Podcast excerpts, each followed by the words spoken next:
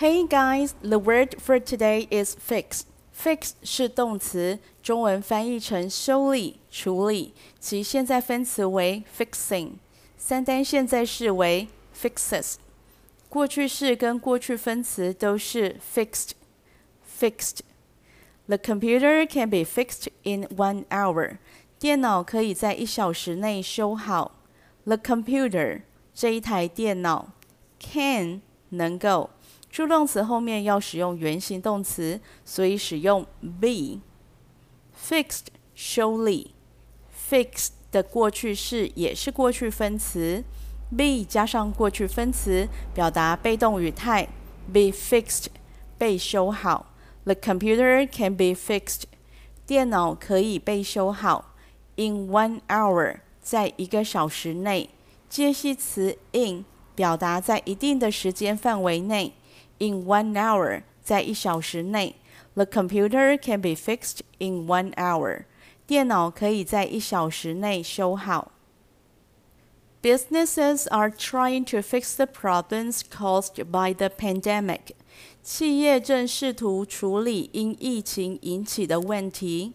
Businesses 公司企业 are trying to 正尝试着 fix the problems 处理问题，businesses are trying to fix the problems。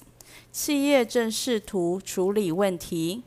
caused 导致，使用过去分词代表被动语态。The problems caused 被引起的问题 by the pandemic 因为疫情的关系。The problems caused by the pandemic 因为疫情引起的问题。 Businesses are trying to fix the problems caused by the pandemic. 企业正试图处理因为疫情引起的问题。Now it's time to practice English. Do you think the government's releasing quintuple stimulus vouchers is a way to fix our economy?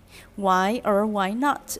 练习英文的时间到喽！影片下方留言聊聊，你认为政府发行振兴五倍券对于振兴经济有帮助吗？Do you think the government's releasing quintuple stimulus vouchers is a way to fix our economy? Why or why not?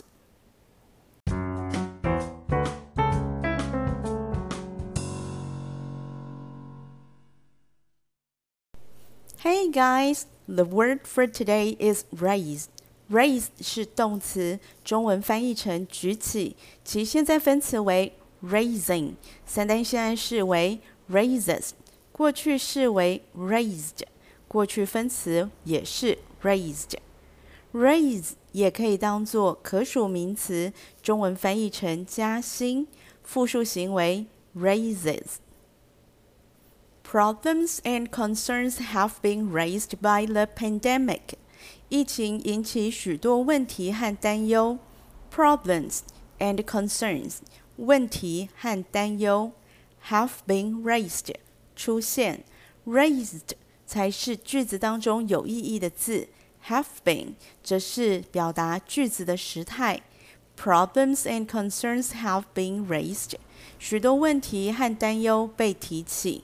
By the pandemic，因为疫情，新冠疫情到目前为止尚未结束，所以使用现在完成式表达情况从过去持续到现在。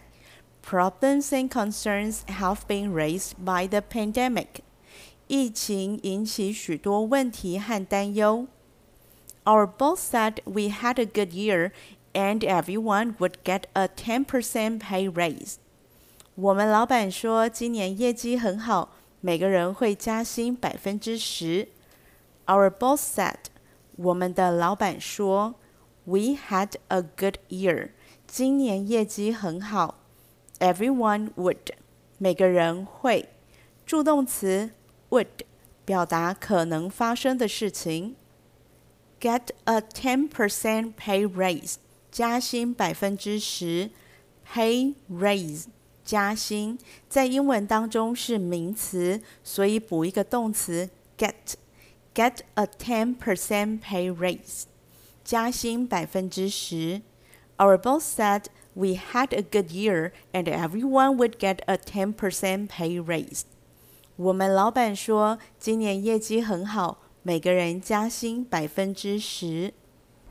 Please raise your hand if you've hit subscribe and the notification bell.